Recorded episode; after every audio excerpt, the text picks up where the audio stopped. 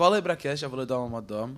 Cola Ebracast, já vou nor a nor. Bom dia, boa tarde, boa noite, Ebracast. Tudo bom com vocês? Tudo bem, Bruno, e você? Eu acabei de abrir e fechar minha perna enquanto você falava isso. Boa noite, Bruno. É um prazer inenarrável estar aqui escutando sua voz. E hoje, nosso ilustre, ainda Madrid, Daniel Pittman. Boa noite, Daniel Pittman. Aí, vocês são do Ebracast, cadê o sanduíche que me prometeram pra eu gravar? E um ex-Madrid que todos amam muito ainda. Flatinho, tudo bom com você? Boa noite, senhores, tudo bem? Já estou indignado que o Roger roubou minha frase de entrada, que esse é um prazer inenarrável estar aqui com vocês.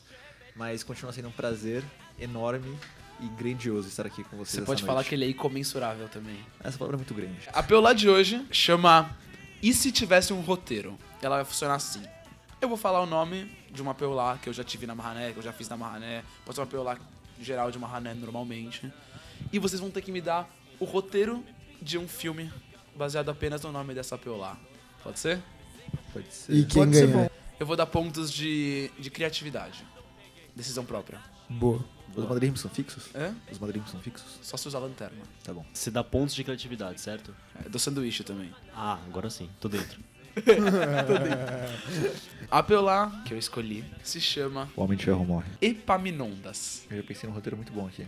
Mas Pode- eu, sou, não, eu quero ser o último porque sou convidado, então... Não, tudo bem, então. Minha mãe me ensinou que sempre ah, os donos da casa primeiro. Uma vez, um homem que estava muito infeliz com a vida foi tentar ir numa casa de objetos estranhos. Lá nessa casa de objetos estranhos, ele viu um que ele nunca tinha visto antes. O cara ofereceu e falou: Você quer esse, esse objeto estranho? Ele falou: E pra mim não dá!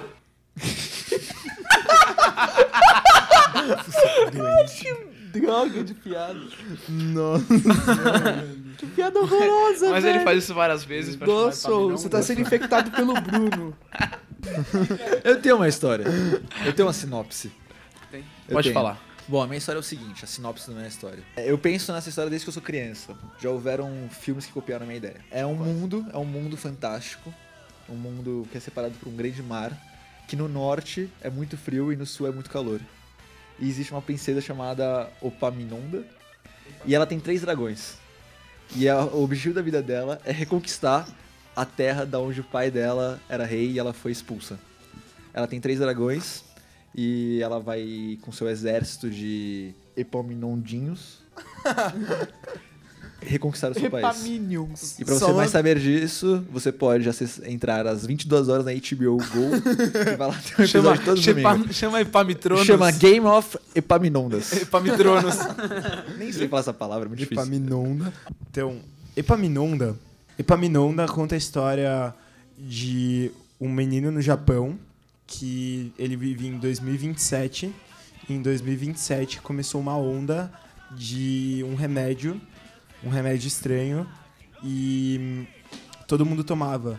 Era meio que um negócio que fazia você focar, é, não deixava você dormir, e o pessoal tomava nas universidades para poder estudar. Só que isso começou a ter consequências absurdas, é, começou a virar uma crise mundial, passou do Japão para a China, e vocês sabem, a China tem mais de um bilhão de pessoas, e isso foi se espalhando e acabou virando uma crise mundial. Então mostra como se fosse um cenário apocalíptico de quando uma droga começou no Japão, chamado Epamina, é, teve uma onda gigante. Caraca, Renato, parabéns pela imaginação, cara. E o filme chama Epaminonda. É um em, japo- filme. em japonês também conhecido como. Não, em inglês também conhecido como Epamina Wave. Ou em japonês como Epaminonda. Vai, Roger. O meu filme, ele é baseado em uma peulá. é um garoto chamado Epamino que teve toda a sua vida, todos os seus, toda a sua família levada por uma onda. Então ele segue cruzando sete mares, procurando a onda que um dia levou tudo que era dele pra se vingar. Que da hora. Oh, achei muito Eu boa. tenho uma pergunta sobre essa Baseado história, no- assim, um spoiler assim que você pode jogar, a galera não viu o filme ainda, vai estar nos cinemas, mas enfim. É, eu queria saber muito, na verdade, se ele acha essa onda no final. Então, o que ele faz pra se vingar da onda é que ele segue procurando, caçando sete mares. Essa onda era poluída, por isso que ela era malvada. Ela era cheia de canudos. Então ele segue procurando essa onda cheia de canudos. E assim que ele encontra ela, ele a purifica e a onda se torna uma pessoa melhor. É, Quer dizer, uma onda melhor. É a guerra de canudos. Mas seria, mas seria a onda o problema ou as pessoas que jogaram os canudos os vilões? É tudo uma grande metafísica. Os Você senhores usa... têm que entender que hoje em dia no cinema não tem essa de certo e errado. Não, não existe certo e errado. É. O vilão hoje em dia não é aquele vilão antigamente que era mal, dava soco na velhinha, não sei o quê. Hoje em dia o vilão. Capitão Marvel dá. Hoje em dia o vilão, o vilão tem sentido. Tem sentido. Você olha e você fala, eu podia fazer isso. Eu podia ser o vilão desse filme.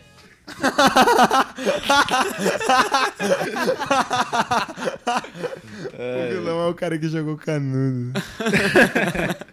Hebracast e o exército da, da, das O Ibracast protege os mares. E no final é tudo uma grande propaganda pra vender can- é, canudos de aço inox. O jogo foi bom. Eu achei, eu achei legal que, assim, na minha cabeça, o que eu pensava era uma história sobre mini ondas e não sobre ondas grandes. Eu achei, achei uma coisa muito diferente na minha cabeça. Ah, gostei. Epaminonda. É, a- na minha cabeça era a história de um anão surfista. E sempre que ele chegava na praia, ele falava: Epa, mini ondas. Achei todas as histórias muito boas, muito expressivas. Mesmo tendo histórias aqui com uma qualidade cinematográfica muito grande, até válido de ter oito temporadas gigantescas. Eu, eu vou dar mes- meu, meu prêmio pro Renato. Porque. De novo, achei- de novo eu venci um jogo no. Ele tá muito bom nos jogos do Bracast. Olha Por acaso, a pessoa que sempre edita os Zebracasts ganha, né? Eu Quero, sei. quero saber a opinião do público. Quem vocês acham que ganhou? Bota aí nos comentários aqui embaixo. No Instagram do Hebra. Assim, só falar uma coisa. Existe um filme que é muito igual a esse chamado Guerra Mundial Z. Que é, um, é um vírus Pode crer. girar. Mas eu não queria falar Pode nada, crer, pode nada, crer. nada. Não, tipo, todos os filmes apocalípticos são exatamente É isso. verdade. Vamos pras histórias então? Bora!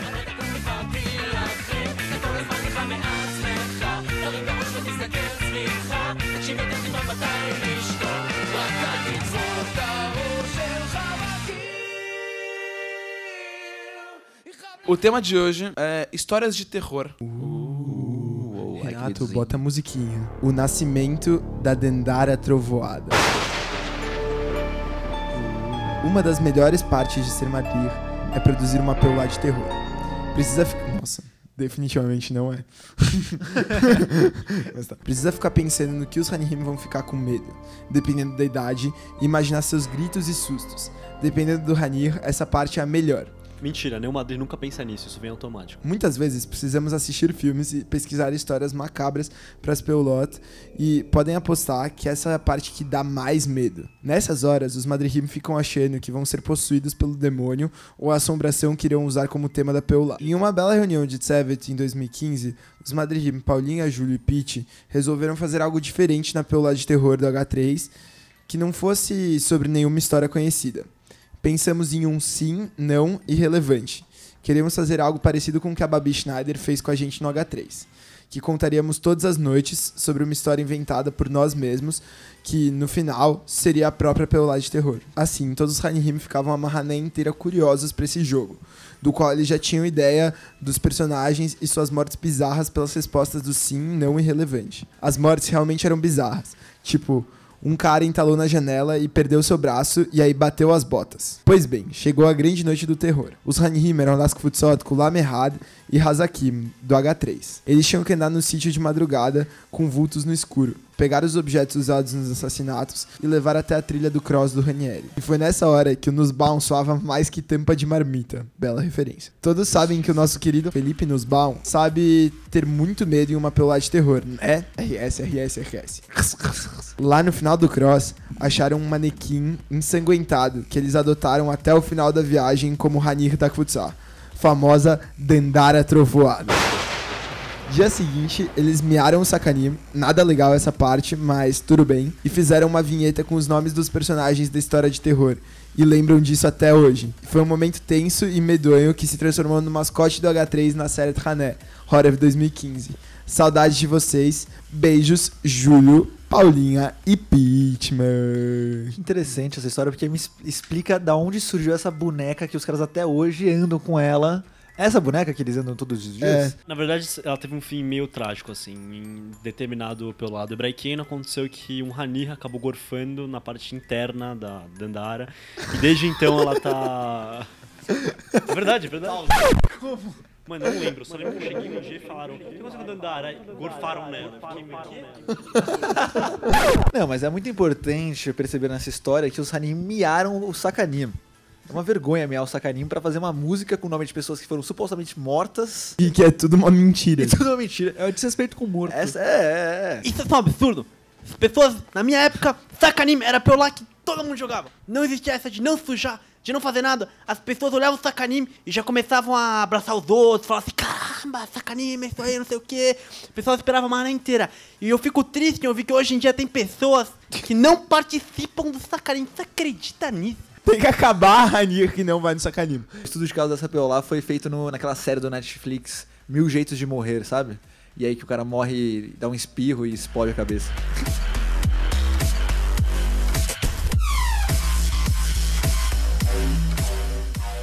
Próxima história. Estava na última noite ao Top Kites. E já começou com um clima meio estranho e pesado. Mais de uma pessoa já tinham falado pra mim que estavam sentindo alguma coisa diferente e não era boa. Uma amiga minha começou a chorar do nada e dizer que tava com uma sensação muito ruim e que tava sentindo uma pressão estranha na cabeça.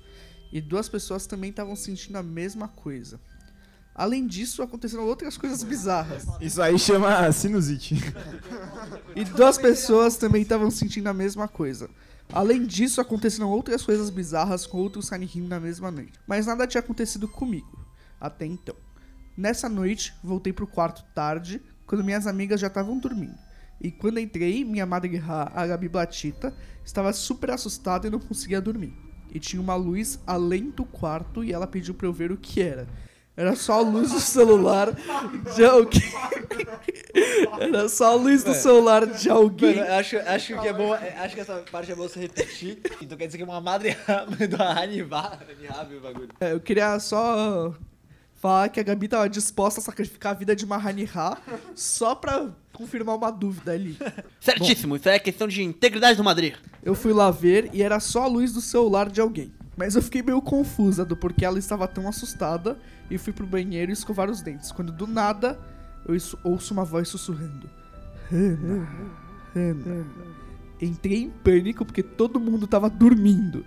Mas respirei e falei pra mim mesma: Calma, você tá com sono, vai dormir. E eu fui, mas realmente não sei o que aconteceu naquela noite. Bom, acabou a história aí. Acabou a história? Quer dizer, não, não, não, peraí. Você tá me falando que a história de terror é então. Tudo aconteceu e no momento que ela foi dormir, ela dormiu. Exatamente. Essa é a história. Tipo, não foi, não foi que nem um- uma história de terror de verdade. Tipo, ela foi dormir, não deu pra dormir porque o espírito apareceu lá e. A história foi assustadora a ponto de ela quase pensou que não ia conseguir dormir. Essa história é muito boa, mas vamos criar um final alternativo pra ela? Uma coisa mais animada, assim, mais desesperadora. Vamos. Só pra uma graça. Você tem alguma sugestão? Deixa eu pensar aqui. Pode ser assim, ela tava É escovando os dentes e quando ela olhou pra trás e acabou de escovar os dentes, tipo, ela viu a Hannah assim, tipo, girando a cabeça a 360 graus, vomitando, o negócio assim. Era uma armadilha. A Gabi Blatita era, o- era o espírito que falou pra ela ir ver o que tava acontecendo e quando ela foi lá, era a Gabi Blatita chegou por trás dela, logo depois que ela acabou de escovar os dentes, e, mano, começou a girar a cabeça a 360 graus e vomitar e falou. Você tá fora do ataque, não tem mais ataque pra você. Enquanto ela vomitava e girava a cabeça a 360 graus. Caraca, mano. Nesse momento fica claro que o demônio pode ser um Madrid e você não ir no ataque.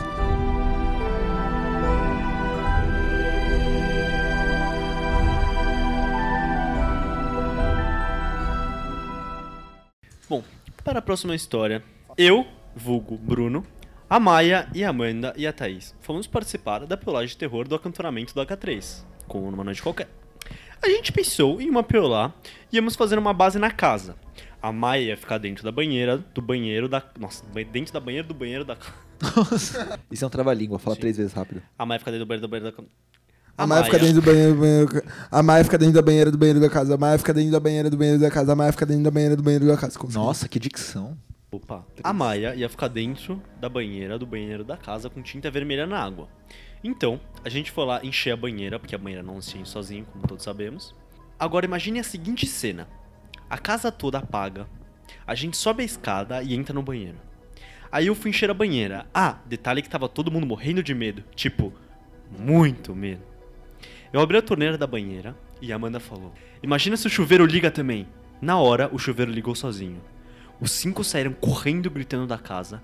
Alguém quase caiu da escada e a Maia tava falando: Nem a pau que eu vou ficar sozinha nessa casa. Então, criamos coragem, demos as mãos uns para os outros e fomos cantando o Shema subindo a escada. Hum, no final, Deu tudo certo, a banheira tava pronta e a base da Maia foi uma das mais assustadoras. Essa história foi do Nussbaum.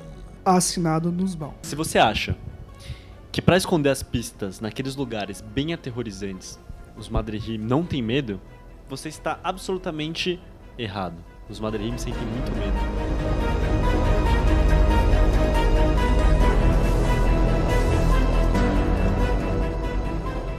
Bom, agora a próxima história é da Thales Schuster. Essa história aconteceu na minha primeira marrané no H3. Era de madrugada e estava na hora da peolagem de terror. Eu sou muito medrosa e não queria participar, então decidi ficar no quarto junto com os meninos, aquele que era o na frente do conjugado, e ficamos todos nós lá. Até aí beleza. Mas os meninos que não iam participar começaram a falar que tinha algo no banheiro, e nós começamos a gritar e pedir para não fazer isso, porque estava nos deixando assustado. Durante a marrané, quando que não tem algo no banheiro? Me fala. Ficamos muito, muito nervosos e com No medo e fomos cocô. correndo até o povo que iria jogar. Eles estavam longe do quarto. Lembro da gente andando no Ranieri com medo e lembro de pararmos na varandinha. Ouvimos um barulho dentro da enfermaria e achamos que era ou o médico ou algum madrinha que estava lá. Chegamos correndo, abrimos a porta e não havia ninguém lá. Um menino, não lembro quem, disse exatamente que eu vi alguém falando assim: venham pra cá, eu estou aqui. Abrimos a porta e não havia ninguém. Ficamos com muito medo e saímos correndo ao encontro dos outros Hanihim que estavam no ginásio. Lembro que fiquei muito, com muito medo na hora. E essa foi a história da Tali. Caraca, maluco. Pesado. Eu, eu, eu ia, ia embora da maré. Agora já tem mais uma coisa que tem que acabar. Tem que acabar com o Ranir que fica fazendo brincadeira sem graça com o Ranir medroso. Tem que acabar.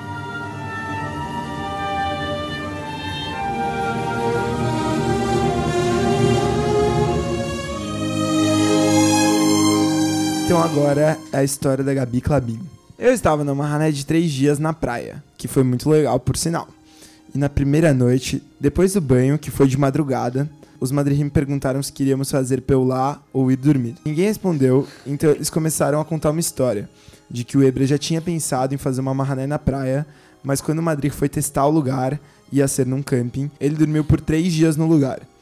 E no último dia, ele viu que tinham várias fotos dele dormindo e que em todos os lugares que ele tinha ido tinha uma foto.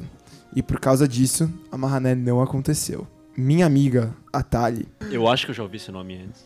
já tinha percebido que ia ser pelo lado de terror e me chamou pra ir pro quarto, mas eu disse que queria participar.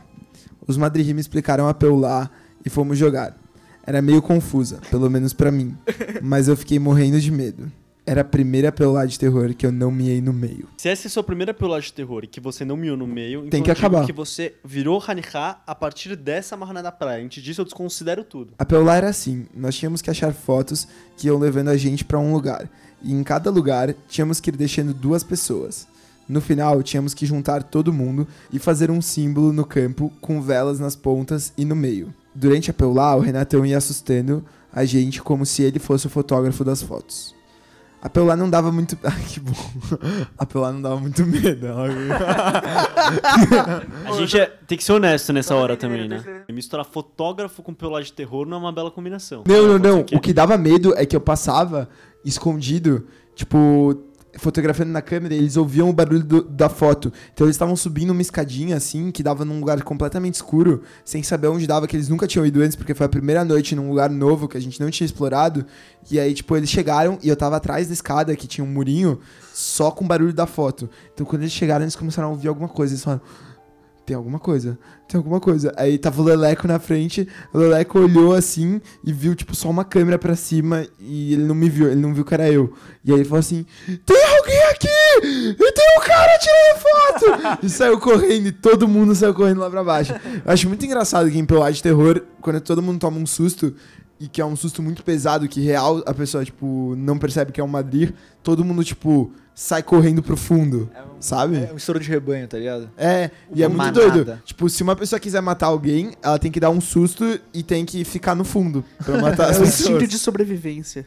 O mundo mudou há muito tempo. Antigamente eram os palhaços assassinos, você vê na rua, saindo atrás, galera com medo. Hoje em dia é o fotógrafo, mano. Você vê um cara tirando foto na rua, já fica, meu Deus, pra onde eu vou?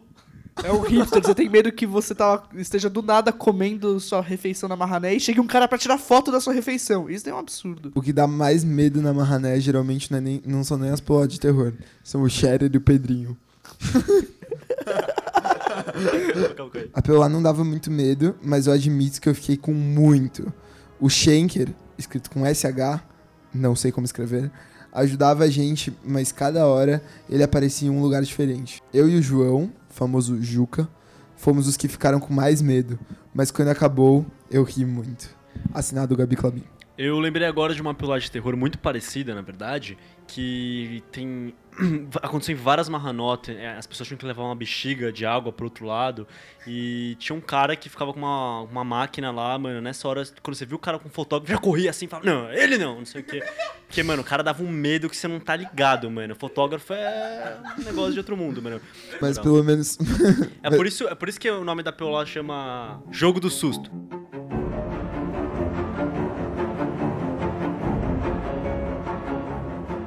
Senhoras e senhores, a próxima história é do nosso querido Felipe Eisen. Uma história que envolve uma lenda do Breakeno. Quando eu tinha 7 anos, estava em um acantonamento e estava tendo uma piolagem de terror. Minha turma inteira estava se borrando de medo. A hebraica estava inteira de luz apagada e estávamos em uma base no gramado.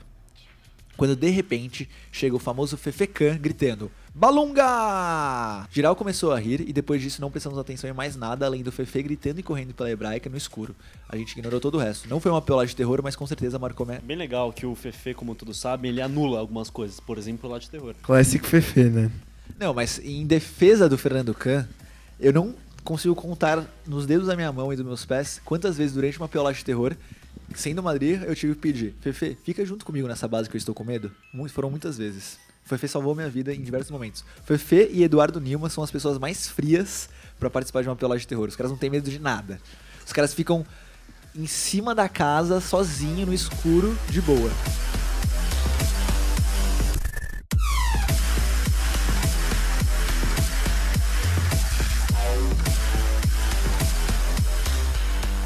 Eu tenho uma história.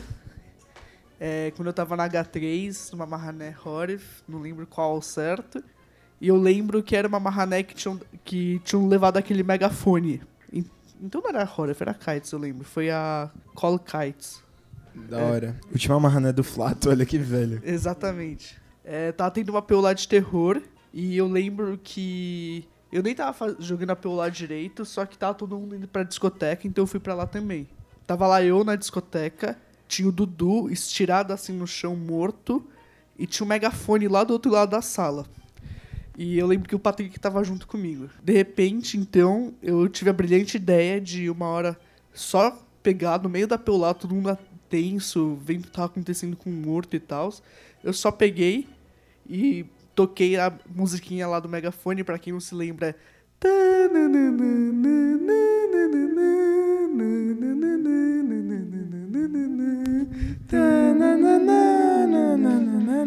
Bom, basicamente foi isso e do nada todo mundo tomou um baita susto.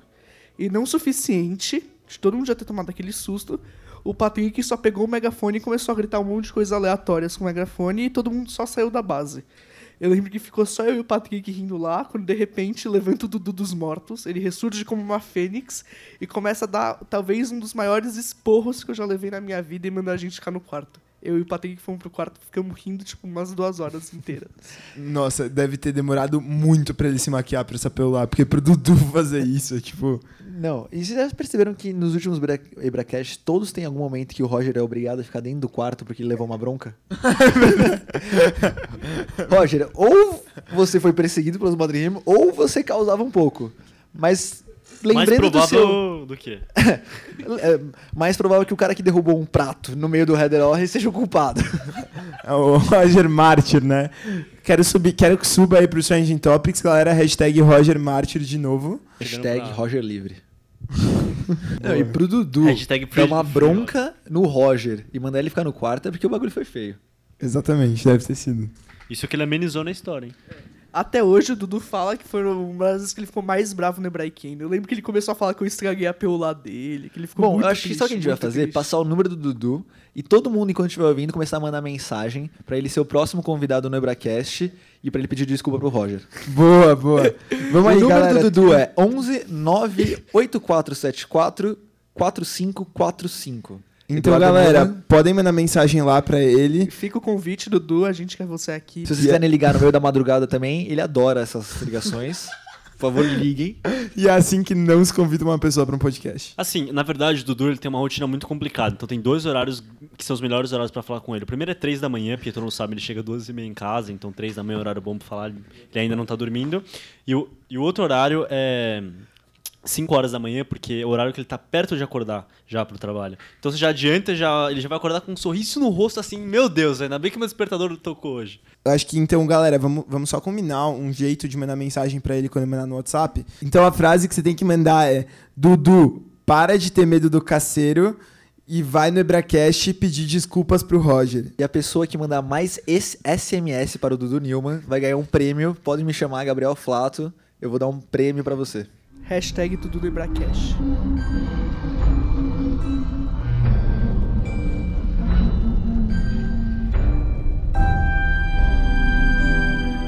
Agora é uma história real, que é meio tensa. É, não é engraçada, mas acho que é pra isso mesmo que a gente tá fazendo esse episódio. Então é o momento de contar.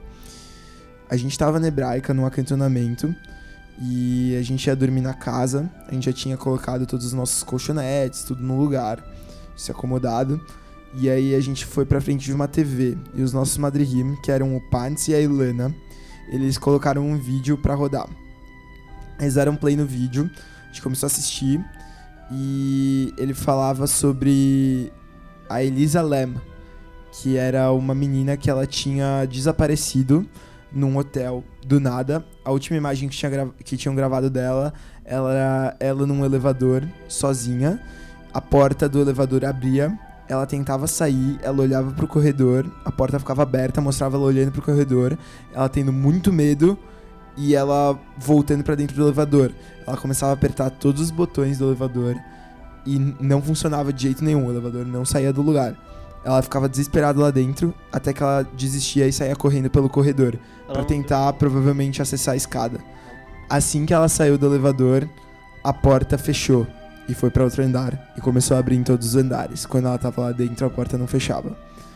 E aí a gente viu esse vídeo, a gente entendeu a história e a gente saiu andando da casa até o Poli, que era o lugar mais próximo da Hebraica que tinha um elevador. Chegando lá, ninguém de jeito nenhum queria subir num elevador. E no meio do caminho, as eu lembro que as luzes da Hebraica estavam piscando. Muito. A gente tava morrendo de medo mesmo, assim. Eu acho que nunca teve uma Peulá que a gente ficou com tanto medo. Assim, da Peulá, eu acho que já tiveram outras que a gente ficou com mais medo. Mas da história, era uma história real essa.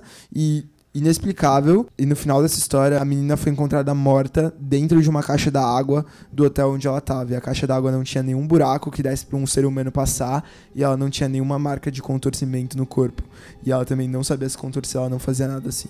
Caraca, que tenso isso, né? Chegando no pole, a gente passava pelo lá inteira tentando ver personagens que estavam andando de um lado pro outro no pole completamente escuro, quando ainda não tinha o Aleph lá.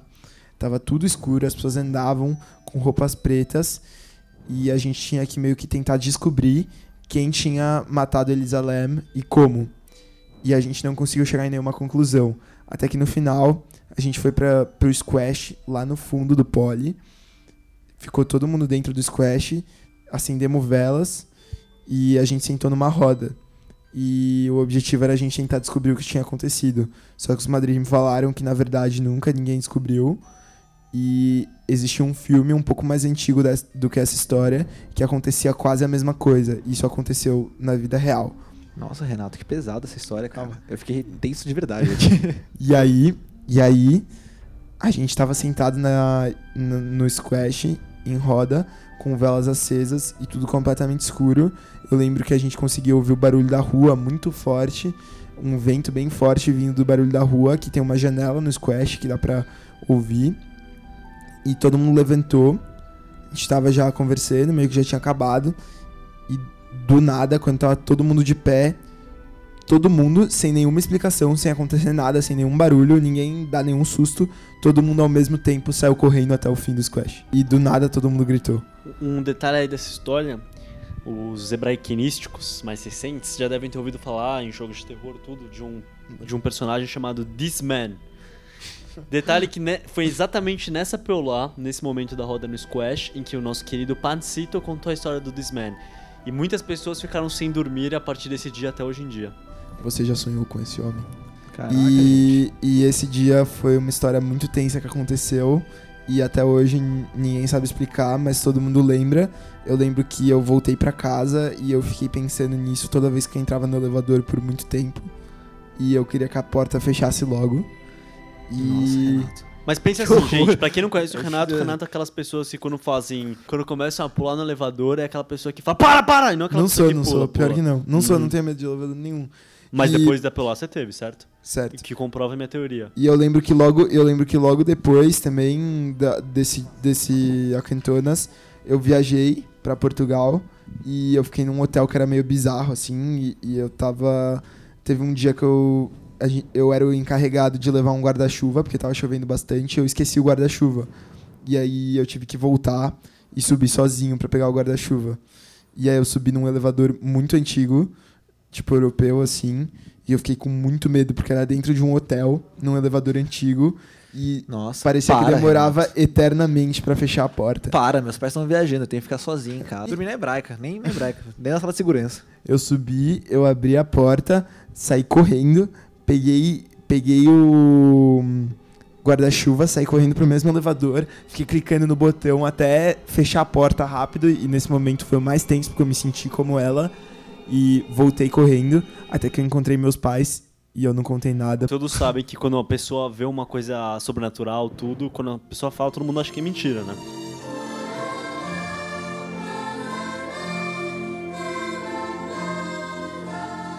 Bom, pessoal, agora eu vou contar a minha história. Foi muito difícil achar uma história legal aqui pra contar. E é uma história de backstage de, de Piolagem de Terror. Vamos lá, eu anotei aqui pra ficar fluido. O ano era 2015 e a Tsevet era eu, Vera Metzler, Natália Sasson e Gabriel Scherer. E a turma era o Calama Errada. Pensamos durante semanas numa pelada de terror que seja boa e que não seja tosca. Naquela que tem um sustinho básico, a gente queria algo pesado, de suspense. Gente, eu já sou velho e as memórias estão me falhando. Mas a Peolá aconteceu numa noite muito boa, com bastante luz da lua, e tava um clima perfeito para Peolá de terror. Eu e minha Savage tínhamos visto um vídeo que era uma pegadinha, em que o ator, fingindo ser um serial killer, estourava uma melancia, fingindo ser supostamente o crânio de uma pessoa. Então era aquelas típicas é, pegadinhas, tipo de prank, de palhaço, em que a pessoa tá no estacionamento, aí veio um cara com um pau e batia numa melancia, estourava e fingia ser o crânio das pessoas. Classic. Cara no estacionamento é muito É, isso. tipo, um cara no estacionamento americano, assim, bem engraçado. Se um E, dia mano, vocês forem no estacionamento, a chance de dar ruim é 50%. A outra 50% é uma prank. Exato. pode ser um serial killer ou pode ser só um vídeo do YouTube. Assim que vimos isso, pensei, isso tem que acontecer na nossa Peolá de terror. No dia da Peolá, pegamos todas as sobras da gente e colocamos dentro de uma casca de melancia. O jogo começou e eu era o responsável pelo backstage. Então, cada Madrid ficava mais ou menos numa posição, fingindo ser uma cena de um crime, e eu ficava responsável por fazer as alterações na base, ajudar. E importante notar, nós tínhamos um walkie-talkie. Eu, eu ficava com o walkie-talkie e eu não lembro quem ficava com o outro, mas eu acho que era a Verinha ou o Scherer. O objetivo do jogo era recuperar a Noah Kramer. Já agradeço desde já a Noah pela sua participação. E que havia sido sequestrada pelo serial killer. E enquanto o jogo rolava, nós preparamos o boneco ali perto da, da entradinha do Ranieri, perto do Splash, com a melancia no lugar da cabeça.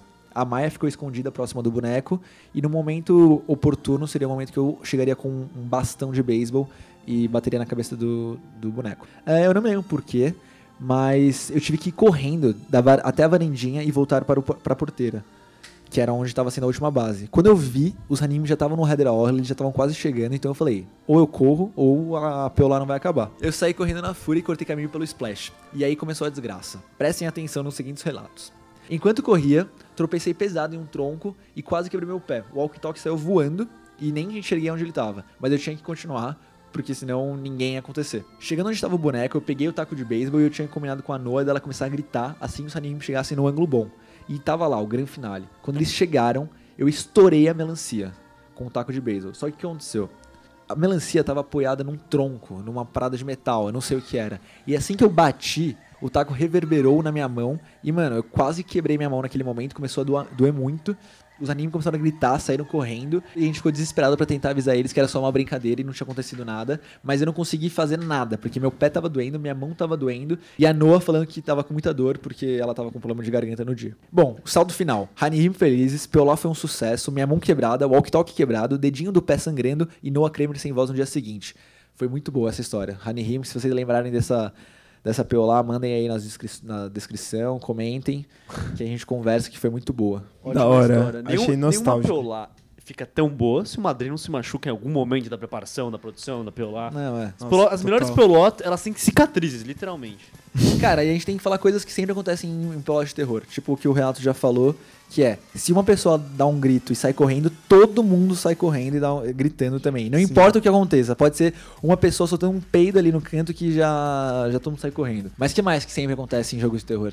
Bom, algumas coisas sempre acontecem. Primeiro, sempre tem aquele Rani que começa a fazer piadinha pra tentar pegar um medo. Ah, não, porque tô com medo, então vou fazer piadinha, porque aí vou perder o medo. E não, é e, e cantar, e cantar. Cantar. Ele sempre, Ranir sempre começa, tipo, o grupo inteiro chega do nada, assim, está numa PO lá que era pra ser mod de terror, amedrontando, e aí como eles querem quebrar o medo, então eles começam a cantar Shallow, do nada. Shallow. É, do nada, sempre- é tipo a música pop da época, assim, tipo, já teve a época que foi a, a música da Adele lá. ダなナなナな。ナーか？Eu juro, eu não aguento mais. É. Não, e outra coisa que sempre acontece é aquela típica piolagem de enrolação antes de começar a piolagem de terror, porque tá, todo mundo tá preparando as coisas. Então, se é acantonamento, a galera fica na plenária, se é na, na, na marrané, eles ficam no quarto ou, ou em algum lugar, fazendo uma piolá totalmente sem sentido, tipo, vamos fazer uma de sim ou não relevante. Tipo, Total, pra- total. pra- só pra, vamos esperar aqui. Então, Honey Him, se vocês começarem a perceber essa piola enrolation, talvez seja uma piolagem de terror. Não, mas vamos ser honestos, essas peolozinhas de enrolação são uma, muito da hora. Você sempre Algumas lembra daquelas peoló de enrolação. Nossa, eu lembro que eu, eu fiz uma dessas pra, pro Letamid, quando eles estavam na última marrané deles, no Akites. Tava eu e mais um Madrid. A gente foi intimado, a gente ia ajudar na Peulá, é, assustando e tal. E a gente foi intimado a ficar enrolando os Hanhim. E a gente tava na discoteca com o projetor ligado e a gente começou a passar vários vídeos inúteis e ficar conversando de coisas inúteis. E os Hanhim super achavam que era uma coisa real. Cara, mas a real é que, tipo, muitas vezes as pelotas mais espontâneas são as mais legais, assim. Porque, tipo, é a interação do Ranir com o Madrid, então fica, tipo, esse insightzinho muito bom, assim, que não é uma preparação de um mês antes da Marrané que vai conseguir encaixar. É, as melhores coisas são aquelas que acontecem quando a gente menos espera. Nossa, Pitman, que poeta, velho. Caramba, com essa a gente encerra, né? Nossa, eu acho justíssimo. Bom, pessoal, roubando a frase do Roger do começo, foi um prazer inenarrável estar aqui. Fiquei muito feliz, parabéns pelo trabalho que está sendo feito aqui no Ebracast. Espero que todo mundo tenha gostado. Lembrando da hashtag Dudu no, no Ebracast. E é isso aí, galera. Lembrem de mandar as mensagens. Bom, pessoal, é um prazer estar aqui com vocês. Fico muito feliz de ser convidado também e estar ao lado dessas pessoas maravilhosas que ajudaram a produzir essa incrível é, produção artística que temos hoje em dia no Breaking. É isso aí, galera. Irado. Obrigado pelos elogios. Espero que vocês tenham curtido o Ebracast. Deixem seus comentários. Comenta com a gente no post do Instagram e no post do site do ebraqueino.com.br. E é isso aí. Até a próxima. Ebracast Razak. Hazak Vemas! Hazak Vemas! E...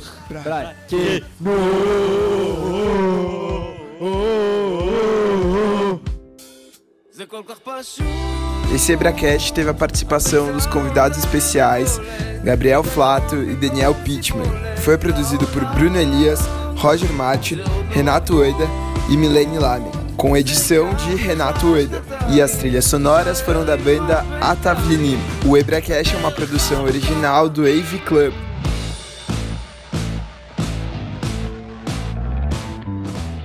Eu, eu tenho uma Eu parada. ouço todos os Ebracasts. Eu sou o maior fã de vocês.